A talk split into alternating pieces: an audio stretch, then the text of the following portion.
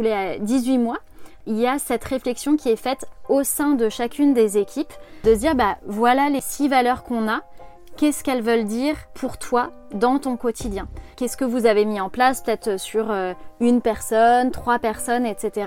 Quelles actions concrètes est-ce que vous avez pu mettre en place et qui vous permettent en fait de vivre cette valeur au quotidien?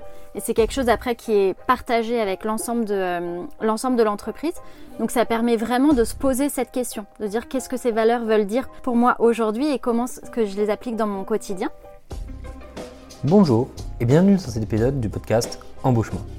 Je m'appelle Enguerrand Best et j'ai décidé de créer ce podcast pour que les étudiants puissent mieux comprendre ce qu'il se passe dans la tête d'un recruteur, qu'il soit RH ou bien chef d'entreprise.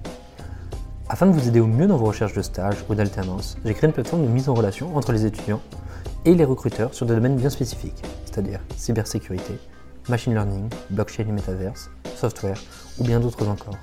Si vous souhaitez en savoir plus ou que vous cherchez un stage ou une alternance, vous pouvez visiter notre site web jobshop.studio le lien est fourni dans la description du podcast. Merci, bonne écoute. Aujourd'hui, j'ai l'occasion d'être reçu par Blablacar avec Alba Nusney et on va disséquer aujourd'hui la croissance et l'employer branding dans son contexte euh, d'une grande entreprise qui est Blablacar. Alban, bonjour. Bonjour Enguerrand. Il y a quelque chose qui est aussi important et que je tiens à souligner. Aujourd'hui, on enregistre dans des conditions un peu particulières. On est dans le studio d'enregistrement de Blablacar contexte relativement exceptionnel. Merci beaucoup Alban en tout cas de, répondre à mes questions et de pouvoir échanger. Avec plaisir. Est-ce que dans un premier temps, tu pourrais un peu te présenter, présenter ton parcours pour les gens qui nous écoutent? Mhm, Avec plaisir. Euh, donc je m'appelle effectivement Alban. Euh, ça va faire depuis 7 ans que je suis chez Blablacar. Euh, donc j'ai évolué sur différentes fonctions. Avant je faisais absolument pas ça. Donc j'ai eu un parcours assez, assez particulier. J'ai étudié dans les relations internationales et moi ce qui m'intéressait c'était les sujets de gestion de crise à l'international. donc a priori rien à voir avec les, les ressources humaines et le recrutement. et puis ensuite, j'ai évolué dans un contexte associatif, puis de grande entreprise, euh, où là j'ai découvert vraiment euh, les, ressources humaines et notamment la marque employeur. Euh, et j'ai rejoint donc Blablacar tout simplement en effectuant un, covoiturage et en voyant la petite ligne Nous recrutons. Donc j'ai cliqué dessus et j'ai vu une, opportunité de donc responsable des relations académiques chez Blablacar, qui était le poste que j'ai occupé précédemment. Et du coup, voilà, j'ai postulé et j'ai rejoint l'équipe Blablacar, donc il y a 7 ans maintenant. Et moi, j'aimerais revenir un peu sur l'expérience un peu euh, que tu as eue chez Engie. Oui. Concrètement, qu'est-ce que tu faisais là-bas et euh, on va dire quelle a été l'évolution Oui, tout à fait. Donc j'ai passé deux ans euh, effectivement chez Engie. donc je faisais partie de l'équipe donc ressources humaines au siège et mon rôle en fait c'était de nouer des relations avec des écoles, des universités, euh, pour pouvoir créer des partenariats, créer des actions, euh, pour pouvoir faire rayonner la marque employeur de, euh, de NG et puis pré-attirer, pré-recruter des, talents pour, pour NG. Ok, très clair. Et tu disais tout à l'heure que tu étais intéressé par la gestion de crise, notamment à, à, la portée internationale. Oui. Tu as eu l'occasion euh, d'avoir des sujets comme ça sur la thématique de croissance de Blablacar?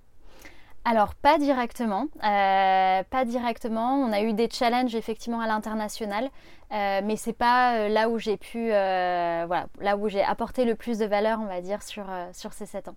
Ok, bien sûr. Pour, je pense qu'il n'y a pas forcément besoin de présenter Blablacar, mais est-ce que quand même, pour les gens qui ne connaîtraient pas Blablacar, tu pourrais un peu mhm. nous expliquer ce qu'est Blablacar? Carrément. Euh, donc Blablacar, c'est une vieille licorne, une vieille, euh, vieille scale-up euh, de l'écosystème tech français. Donc on a fêté nos 15 ans en septembre dernier. donc c'est une scale-up qui a été fondée par Frédéric Mazella, initialement sur le covoiturage longue distance, mais qui depuis 2016 s'est diversifié pour se positionner sur le transport euh, en bus, le transport aussi courte distance avec Blablacar. Euh, et puis c'est aussi une, euh, une, entreprise internationale avec un vrai ADN international, qu'on est présent dans 22 pays et on a plus de 40 nationalités qui travaillent chez Blablacar. Donc voilà, et aujourd'hui Blablacar c'est plus de 100 millions d'utilisateurs. voilà. voilà ce que je peux dire rapidement. Répartis sur tous les continents. Exactement, c'est ça. En termes de, euh, concrètement, en termes de chiffres ou en termes de mesures que tu peux donner, est-ce que tu as des chiffres, par exemple, sur euh, des levées de fonds qui ont été faites récemment? Je pense notamment à celle du Brésil. Ouais. CA. Oui, exactement. Alors CA, je ne pourrais pas vous le révéler aujourd'hui. Mais effectivement, on a eu plusieurs phases de levée de fonds qui sont toujours allées avec un, une ambition, un objectif assez clair en termes de, développement de Blablacar. Euh, donc que ça soit en termes euh, de, validation un peu de notre business model, on est passé par plusieurs phases d'itération, que ça soit en termes de développement européen puis à l'international. Et puis bah, là, comme tu le disais en Guérant, euh, plus récemment une levée auprès d'une entité de la Banque mondiale, donc de 15 millions, qui a été voilà, une levée importante, pas tant dans son chiffre, mais plutôt dans la, la marque de reconnaissance aussi qu'a pu apporter une, une, institution comme la Banque mondiale et effectivement, comme tu le disais, pour nous permettre de continuer notre développement euh, au Brésil. Je pense que de toute façon, on aura l'occasion d'en discuter dans un second temps quand on parlera des enjeux stratégiques que vous avez. Tout à fait. Concrètement, c'est quoi un peu ton quotidien chez Blablacar Ouais. Alors, donc aujourd'hui, mon poste, c'est d'être responsable euh, du recrutement et de la marque employeur pour Blablacar, pour l'ensemble de nos euh, entités et euh, l'ensemble des pays euh, pour lesquels on, recrute ou on a des activités de marque employeur. Donc aujourd'hui, je dirais que j'ai quatre missions principales. La première, c'est de coacher une super équipe de recruteurs, recruteuses et aussi d'experts en marque employeur. voilà, de les guider, de les accompagner, de pouvoir les aider aussi à trouver des solutions quand on rencontre des difficultés. Euh, donc ça, c'est un premier euh, volet très important et, hyper épanouissant pour moi dans mon poste. Euh, le deuxième, c'est tout ce qui est lié à la data.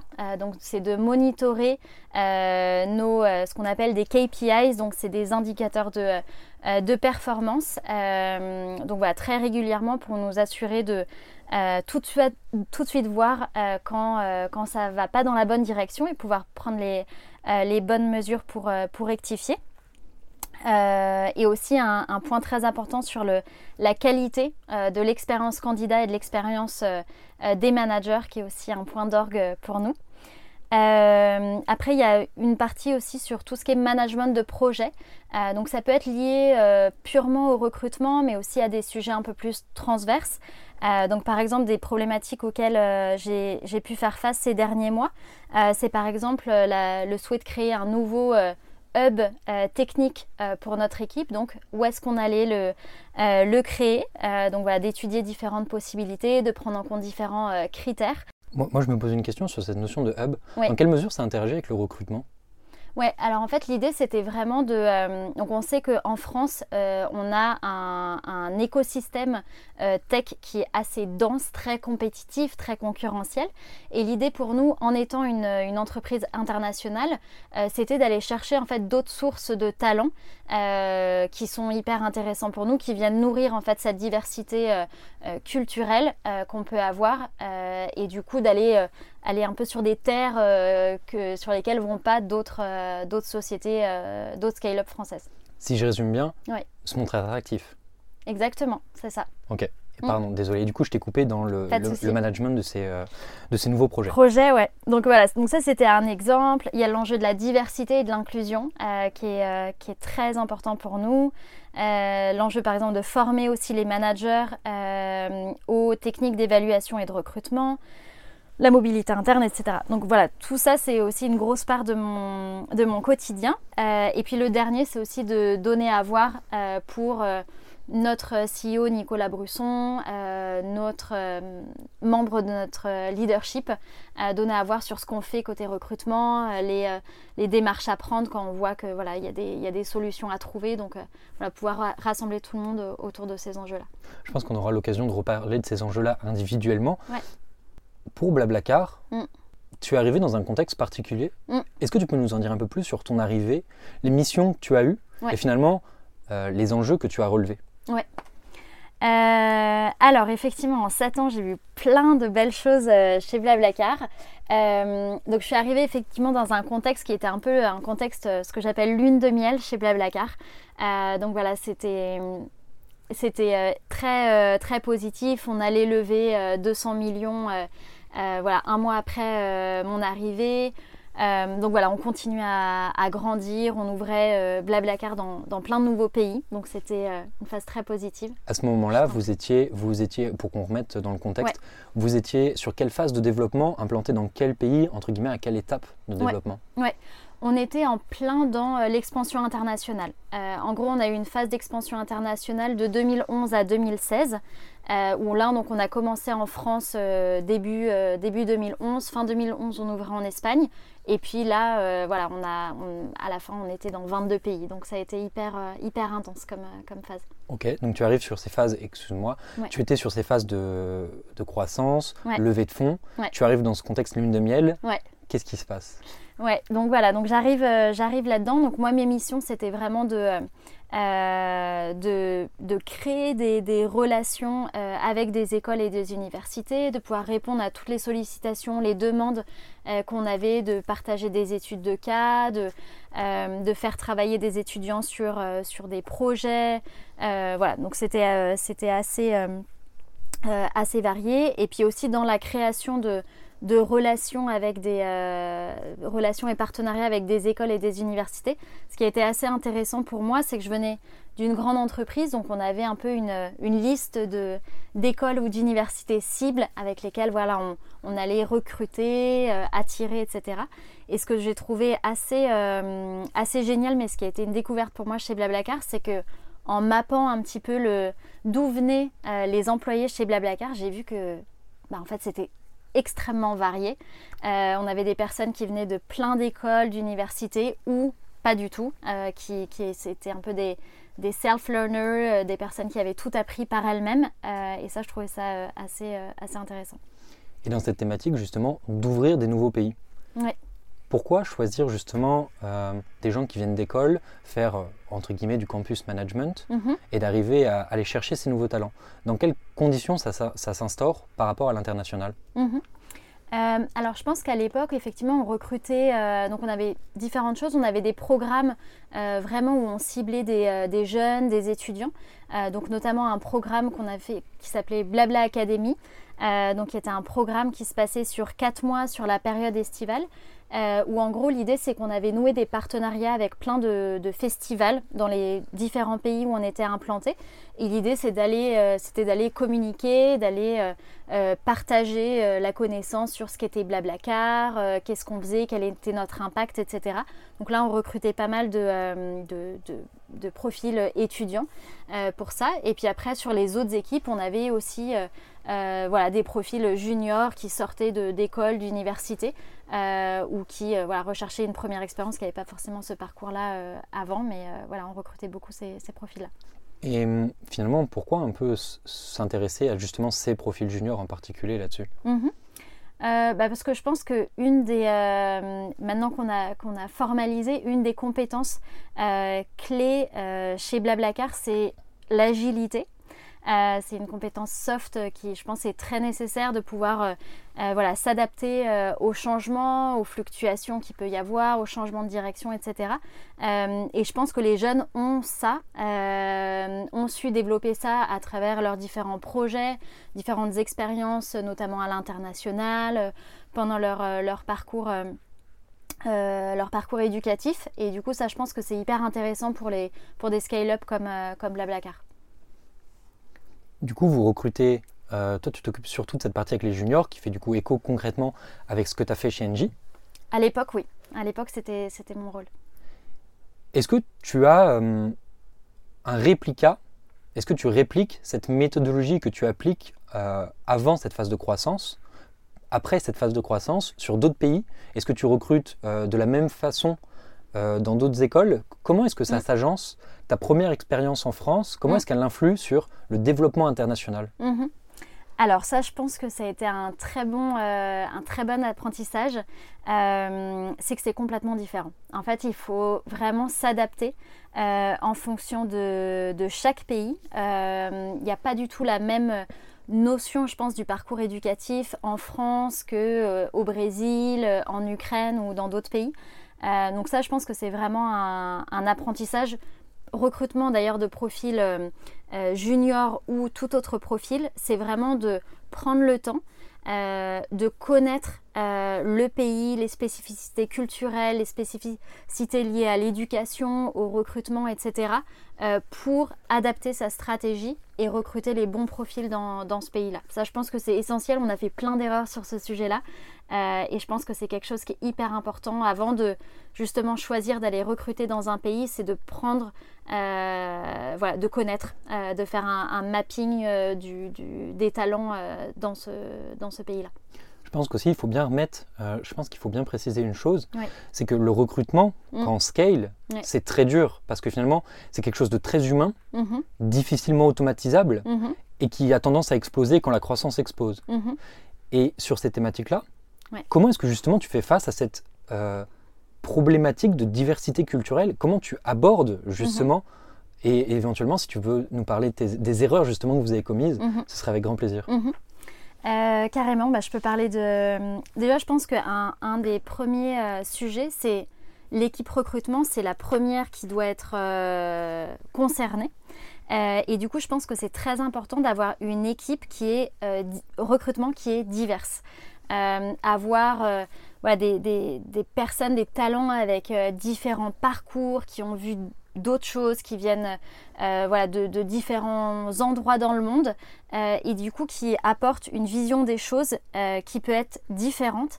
Et ça, je pense que c'est vraiment un, enrichissement, mais quotidien. J'aime beaucoup voilà, mettre à contribution mon équipe, avoir des débats, des discussions sur comment est-ce qu'on peut s'améliorer. Et ça, pour moi, je pense que c'est essentiel. parce que se dire, par exemple, qu'on va recruter au Brésil et qu'on a une équipe franco-française avec euh, voilà, des, forcément des grilles de lecture euh, françaises, ça va être super compliqué. Et ça, je pense que bah, c'est une erreur euh, qu'on a faite. C'est donc c'était en 2000, 2020, je me semble. Euh, donc on a voulu créer un, hub en Ukraine. Donc on a, on a euh, racheté une société qui s'appelle Busfor qui était implantée en Ukraine. Donc on avait déjà un noyau euh, d'ingénieurs qui était basé en Ukraine et on s'est dit bah on veut doubler la taille de cette équipe-là. donc on avait une, une, une équipe de, de, recrutement en France. on n'avait pas trop pris le temps justement par rapport à ce que je te disais, de se poser, d'étudier le marché, de comprendre quelle était la dynamique de recrutement, comment est-ce qu'on recrutait, etc. Du coup, voilà, on, y est allé, quoi. Et, euh, en fait, ça a été, euh, euh, bah, très compliqué. On a rencontré plein de challenges. et in fine, on a décidé de recruter des recruteurs ukrainiens qui, eux, bah, connaissaient un petit peu le, marché et ont pu nous éduquer et nous montrer différentes pratiques qui étaient effectivement pas du tout celles qu'on avait pu appliquer. Une, euh, peut-être pour te donner un exemple, une des dimensions, c'est qu'en Ukraine, en fait, le marché du recrutement tech, il est à 98% occupé par des sociétés donc d'outsourcing, des sociétés américaines, etc., pour lesquelles en fait les ingénieurs ont des, ont des contrats de freelance ou de contracteurs. Euh, pour, différentes, euh, pour différentes raisons. Et du coup, nous, on est arrivé en Ukraine en disant, bah voilà, on est Blablacar, on, était assez peu euh, connus, en tout cas en tant qu'employeur. et on vous propose un contrat de, en CDI, on va dire, et en fait quelque chose qui n'est pas du tout attractif pour cette population-là sur, sur ce marché-là. Voilà, donc ça c'est un exemple qui était, assez, élémentaire, on va dire, quand on connaît le marché ukrainien, mais en fait qu'on n'avait pas du tout euh, appréhendé et pas appréhendé, en tout cas la mesure de, la difficulté que ça allait être de recruter dans ce pays-là sans avoir euh, fait cette concession-là. il y a une question qui me vient tout de suite à l'esprit. C'est, vous avez ce problème en Ukraine mhm. de se dire, je n'ai pas eu l'avis de spécialistes de mhm. ce pays-là. Mhm. Aujourd'hui, ou du moins dans un, dans un, on va dire dans un contexte proche, mm. vous avez ouvert le Brésil. Comment vous avez fait en sorte de ne pas, entre guillemets, reproduire cette erreur? Qu'est-ce que vous avez mis en place. Qui vous a permis de se dire, bah ok, concrètement, je vais, je vais suivre des chiffres clés. Qu'est-ce que vous avez mis en place pour être sûr que ça ne se reproduise pas? Ouais. Alors du coup, le Brésil, on avait déjà ouvert un peu avant, donc ça arrivait un petit peu, si tu veux, au même, euh, au même moment. Euh, bah, je pense c'est prendre le temps euh, de connaître le marché.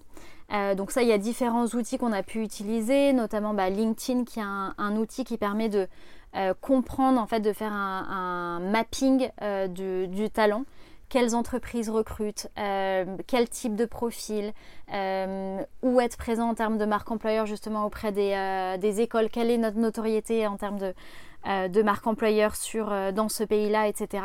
Ça permet déjà d'avoir une, première, euh, une première visibilité.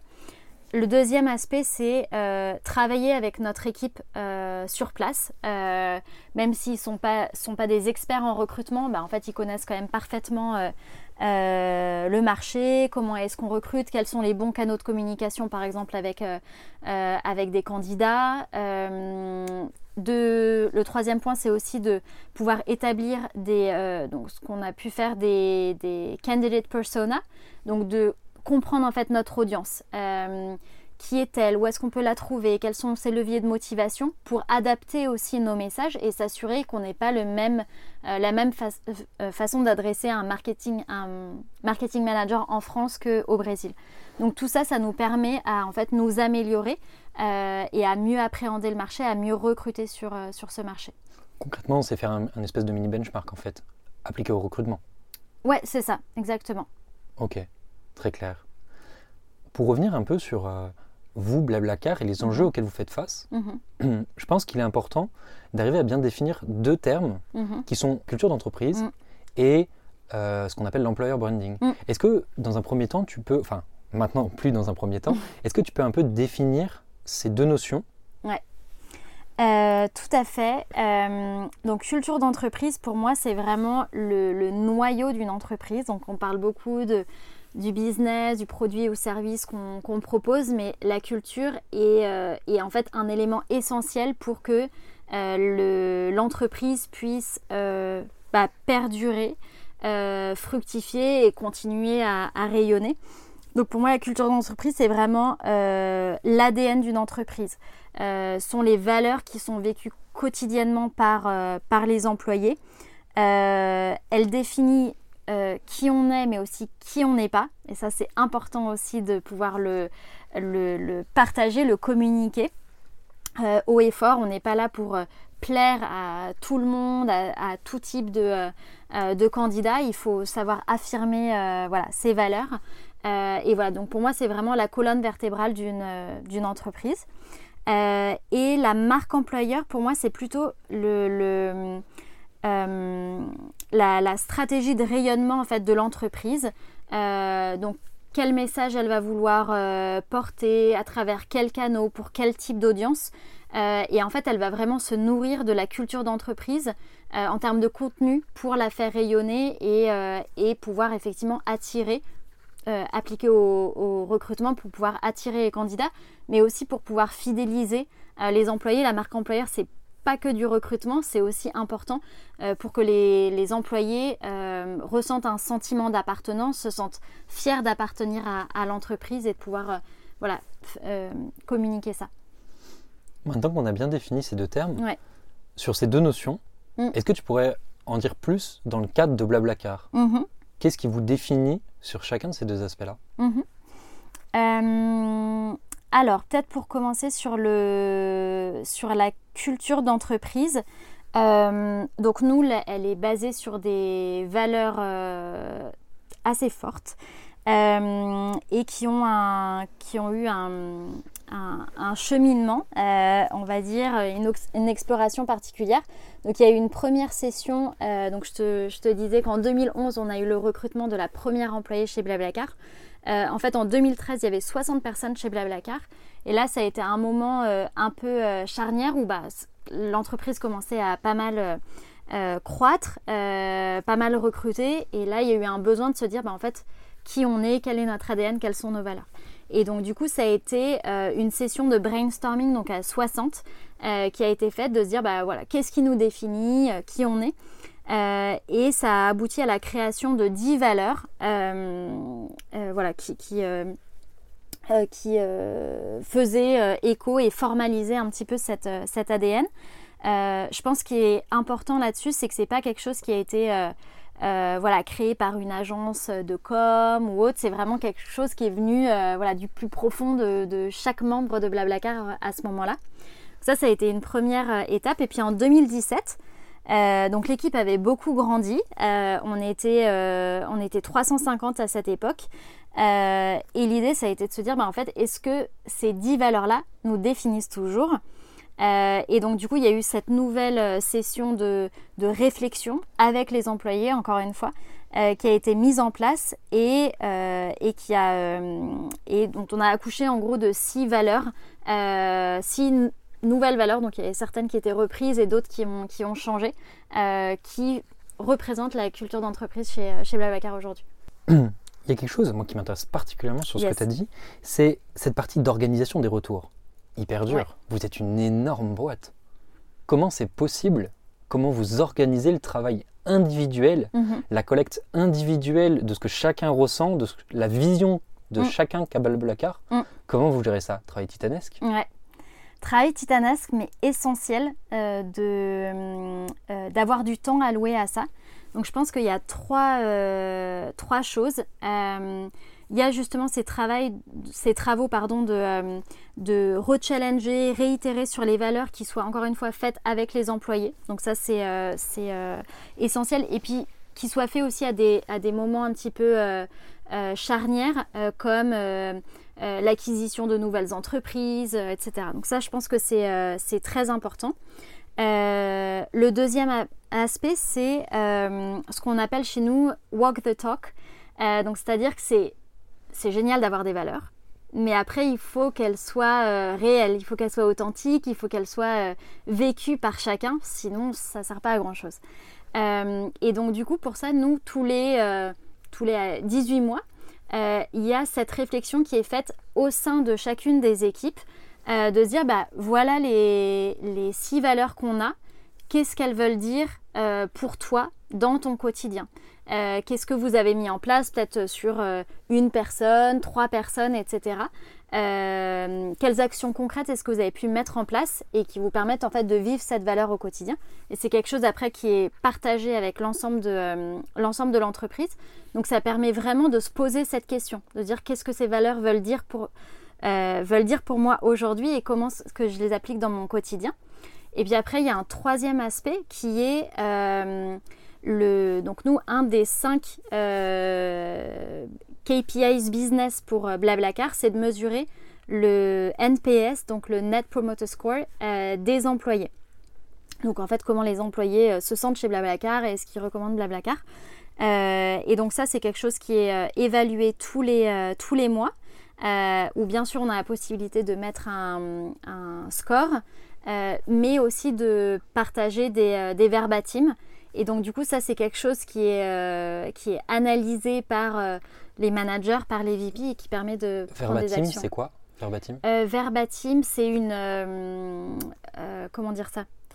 C'est pas une citation, mais c'est une... ah désolé, j'arrive pas à trouver les mots. Pas de souci. une phrase, en gros. Mais c'est plus du qualitatif. Donc ça permet d'analyser autant le quanti que le, que le quali. Ok, pardon. Excuse-moi, je t'ai coupé. Pas de souci. Tu parlais des retours individuels, de euh, concrètement euh, comment tu te sens par rapport à ces valeurs, qu'est-ce qu'elles veulent dire pour toi, qu'est-ce que mhm. tu as mis en place? Mm. On parle de quelle fréquence là-dessus? Donc, euh, donc ça, c'est au niveau de l'équipe, c'est tous les 18 mois et individuel, c'est tous les mois où on a des... donc c'est pas tous les mois toutes les valeurs, mais certaines valeurs qui sont choisies et qui, où on pose la question aux employés. Et vous avez cette même façon de faire sur l'intégralité des pays couverts avec l'intégralité des agences Blablacar Oui, tout à fait. Même méthodologie Oui. Ok. Mm. Et pas toi. Enfin, d'arriver à bien le tenir parce que vous êtes, vous êtes une grosse boîte. Oui, ouais, ouais, tout à fait. Ok. Et aussi autre chose sur laquelle j'aimerais bien revenir. Oui. C'est. On, parle, euh, tout on parlait tout à l'heure sur l'Ukraine. Mm-hmm.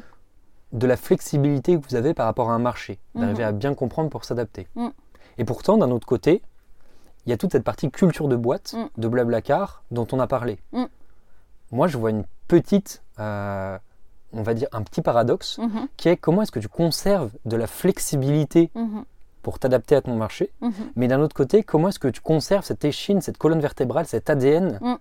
qui caractérise Blablacar? Comment tu trouves ce juste milieu? Ouais. C'est une très bonne, euh, c'est une très bonne question. Euh, donc, je pense qu'il y a un sujet par rapport à euh, l'expansion internationale de Blablacar, c'est que les, les, deux choix qui ont été faits, les deux choix en termes de stratégie d'expansion, ça a soit été de dire on, pense que ce marché a un avenir pour Blablacar, donc on va créer une équipe. et là, d'aller en fait recruter une équipe locale. donc, par exemple, c'est ce qu'on a pu faire en Inde. Euh, ou après de se dire bah, on a une opportunité de s'allier avec euh, une start-up qui commence à, être intéressée par ce sujet de, covoiturage, parce que c'était notre produit phare euh, à l'époque. et donc du coup on va s'associer et, et, être plus fort en gros à deux. je pense que ce qui est hyper important de voir dans ces stratégies, c'est qu'on a pas eu, ou très rarement, je crois qu'il y a un exemple de pays où ça a été le cas, euh, on a très rarement fait le choix de se dire on va avoir quelqu'un euh, qui, euh, qui est en France et qui va aller développer le marché indien. parce que ça, du coup, je pense que c'est un peu l'exemple que je te disais tout à l'heure sur l'Ukraine. Je pense qu'on passe à côté de plein de choses en termes de spécificités euh, culturelles, de façon de, euh, de comprendre euh, les interactions, la communication, etc. Et donc du coup, je pense que ce choix-là, ça a toujours permis de se dire, oui, il y a une stratégie globale pour Blablacar, mais il y a toujours cette attention et cette, comme tu disais, flexibilité portée sur quels sont les besoins locaux. Donc c'est un peu une stratégie qu'on appelle glocale, c'est avoir un, voilà, une, une sorte de, de, marque ombrelle, et c'est aussi ce qu'on fait sur la marque employeur, c'est avoir un peu ce sujet de marque ombrelle, blablacar, c'est voilà, ce sont nos valeurs, c'est notre culture, mais effectivement, parfois, euh, il y a besoin de s'adapter, de, revoir, d'itérer sur certains aspects euh, pour que ça soit euh, pertinent en local. Donc, c'est trouver ce juste milieu. Ça vous est arrivé d'arriver Est-ce que ça vous est arrivé d'arriver en local, enfin mhm. d'avoir cette stratégie globale, ouais. d'arriver en local, vous dire voici les besoins, et de vous dire non, ça colle pas Au niveau de la culture, tu veux dire ou... Par exemple. Alors, au niveau de la culture, ça nous est pas arrivé.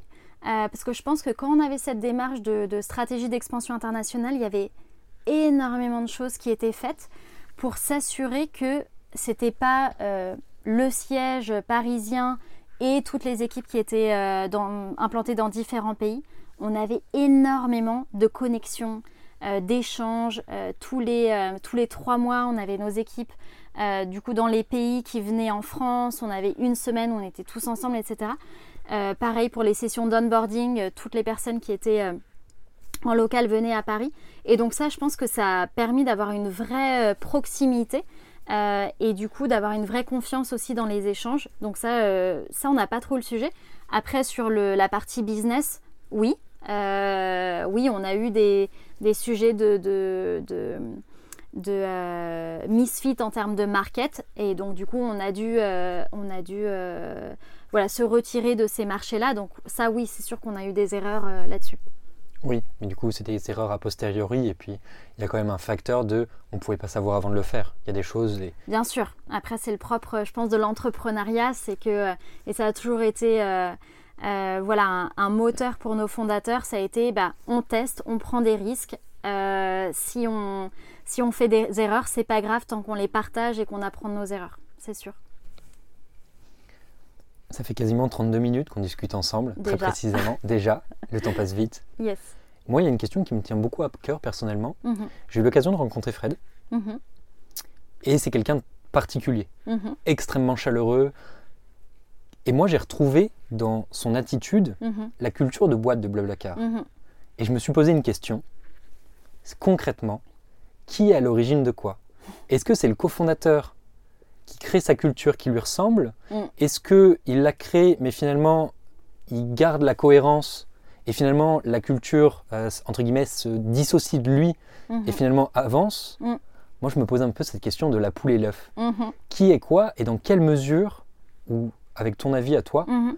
le cofondateur interagit avec sa culture de boîte, comment ça se construit, quelles sont les rétroactions? Moi, c'est une thématique sur laquelle euh, bah je me pose plein de questions et j'aimerais bien ton avis.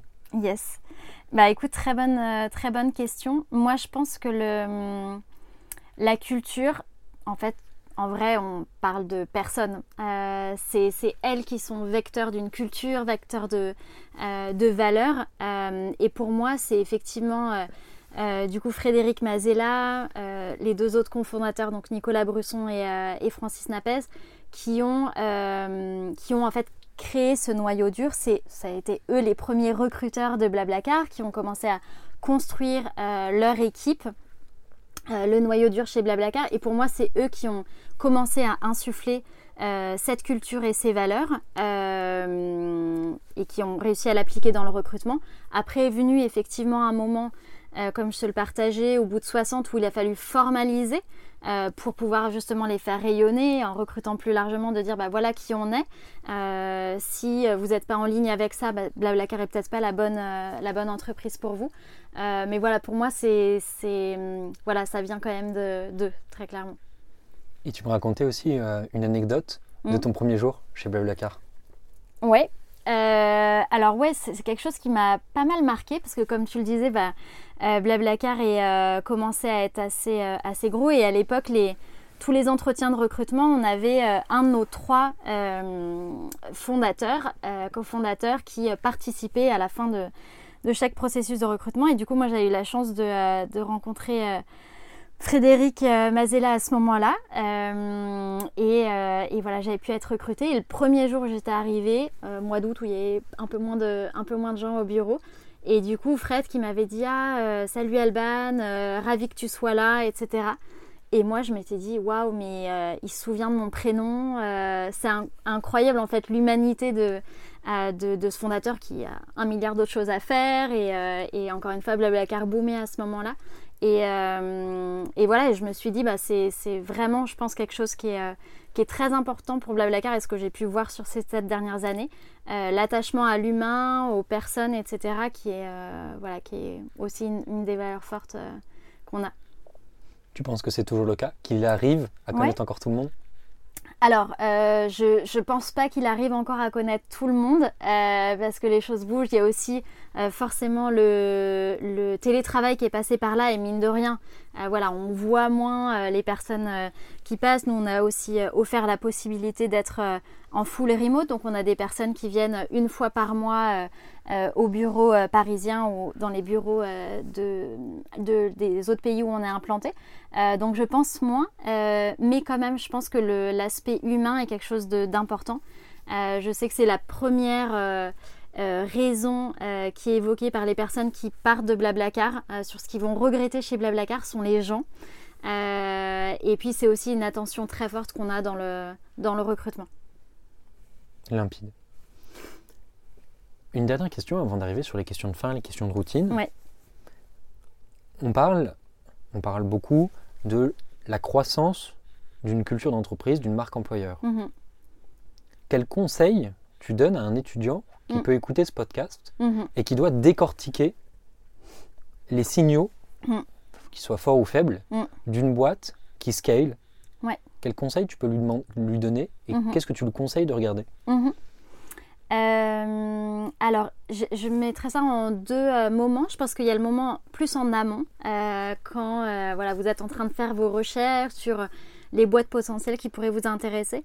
Je pense qu'il y a un, outil qui s'appelle Glassdoor, tout simplement, où je pense que ça permet quand même de générer pas mal de, euh, voilà, de feedback d'employés, de candidats, et notamment de partage sur la culture d'entreprise. Donc je pense que ça permet d'avoir un peu cette vue de, de l'intérieur, au-delà de ce qu'une marque peut véhiculer justement sur, sur, dans sa stratégie de marque employeur.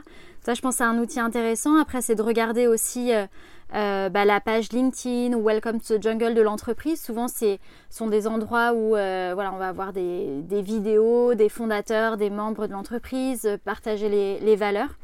et puis après, un troisième point, je pense, qui est intéressant, c'est de regarder les employés sur LinkedIn et peut-être combien de temps est-ce qu'ils sont restés dans l'entreprise. Je pense que la rétention, c'est un, voilà, un, métrique intéressant à, regarder pour voir si les personnes euh, ont été recrutées correctement, sont senties en phase avec les valeurs de l'entreprise et sont vues euh, tout simplement y voir un avenir.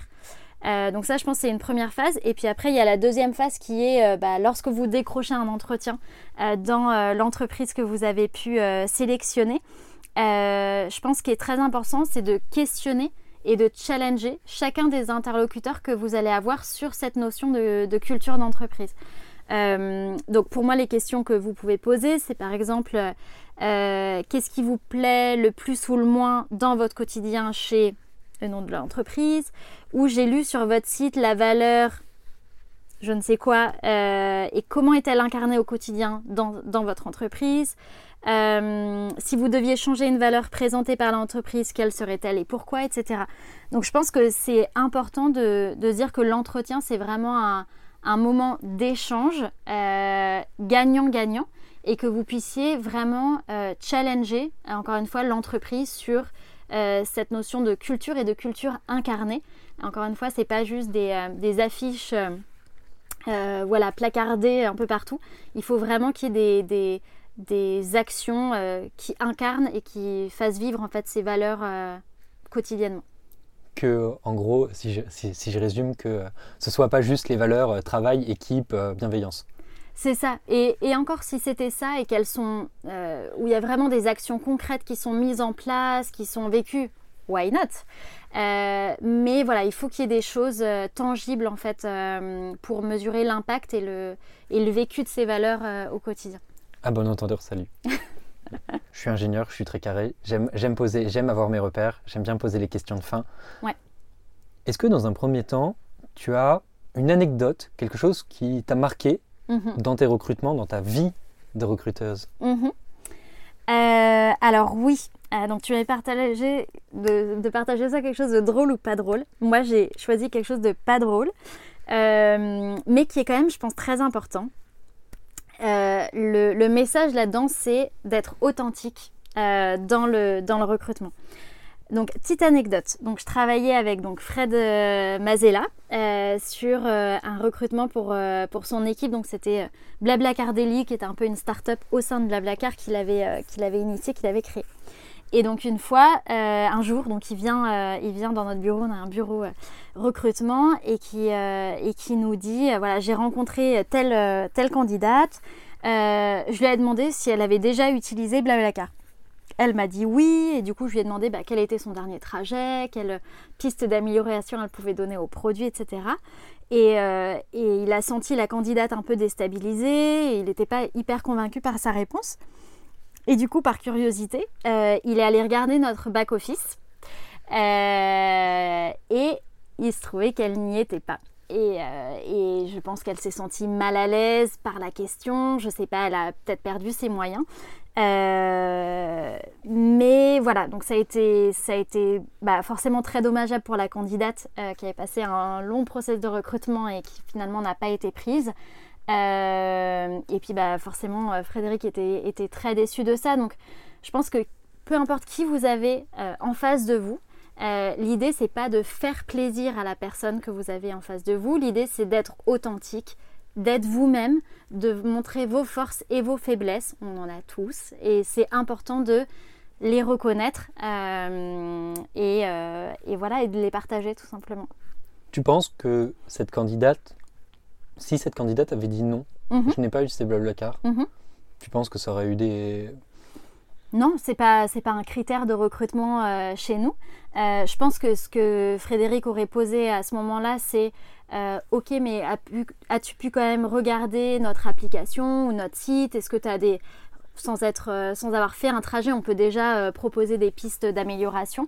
mais voilà, c'est montrer un intérêt pour l'entreprise. Euh, on, aime bien se sentir un peu unique. Nous, c'est aussi la démarche qu'on a envers les candidats. Euh, c'est voilà, de faire en sorte que d'offrir une expérience de recrutement personnalisée et, aussi unique qu'on le puisse. Donc c'est important aussi que les candidats le fassent de leur côté. Normal. Deuxième question de routine. Yes. Tu as une vue très globale mm. sur tout ce qui se passe. Mm. Moi, il y a une, une question qui m'intéresse beaucoup. C'est au niveau des mauvais recrutements, mhm. comment tu les regardes, comment tu les chiffres? Mhm. Et comment tu les mesures et tu mesures l'impact que ça a sur votre recrutement mhm. Euh, alors, donc nous, quelque chose qu'on est en train de faire. Donc, je dis pas que c'est complètement euh, fait aujourd'hui, euh, mais ce qu'on a, ce qu'on aimerait faire, c'est vraiment lier nos efforts dans le recrutement avec ce qui se passe après. Donc, on a créé une fonction de HRBP chez, chez Blablacar, donc des business partners ou des responsables ressources humaines en français. Et c'est vraiment de créer la connexion, de se dire euh, qui sont euh, nos euh, top performers dans l'entreprise. Et en fait, de remonter la chaîne du recrutement et de se dire, ils ont été identifiés via ce canal-là, ils viennent de telle, de telle structure, ils ont été évalués de telle manière pendant le, pendant le recrutement. Et voilà, vraiment de créer, de créer le lien entre les deux. Donc pour moi, c'est sur le, le, sujet de la performance, sur le, bien entendu la validation des, des périodes d'essai. Et pour moi, c'est vraiment comme ça qu'on peut se dire, bah, ça a été un super recrutement, euh, plutôt qu'en regardant les chiffres, euh, voilà, purement à un instant T euh, du, recrutement. En tout cas, c'est un sujet qui, je pense, est le développement entier d'un podcast. Ouais. Donc, tu me dis quand tu as fini et on en reparle. Avec plaisir. Dernière question. Yes. Bon, je le dis à chaque fois, je commence à, faut vraiment que je me renouvelle. Mhm. Moi, j'ai une fibre entrepreneuriale forte mhm. et j'aime poser comme question quel conseil en tant que recruteur expérimenté professionnel tu donnes à un entrepreneur qui se lance et qui doit assumer ses recrutements? Sauf qu'aujourd'hui, on a une thématique un peu particulière qui est mm. la croissance, on va dire le scale du recrutement, notamment sur un enjeu international. Donc je, modifie un peu la question. Yes. Quel conseil tu donnes à un entrepreneur relativement avancé dans les phases d'entrepreneurial mm-hmm. et qui doit construire ce scale, construire son recrutement sur ces aspects internationaux? Mhm.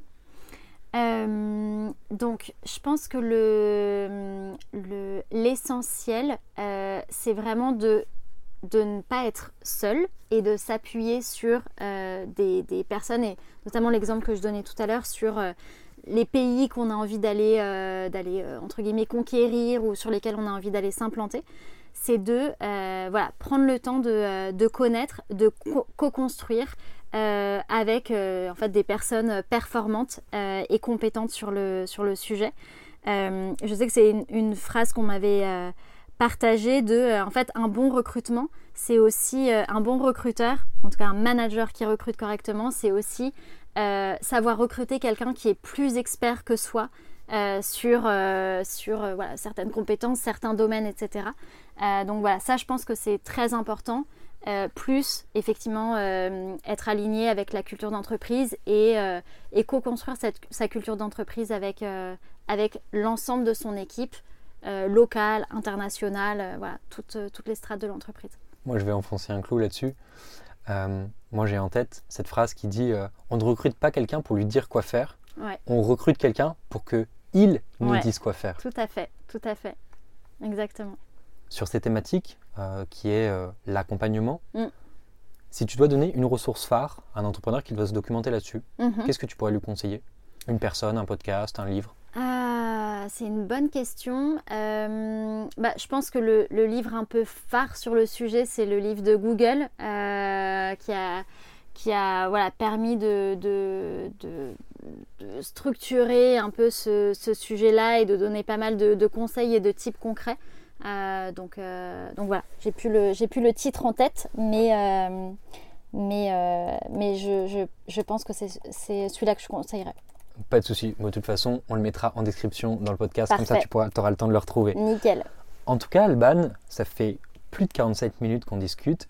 Merci beaucoup pour ta participation. Merci d'avoir pu répondre aux questions sur l'agrandissement, le scale d'une équipe de recrutement, notamment avec une portée internationale.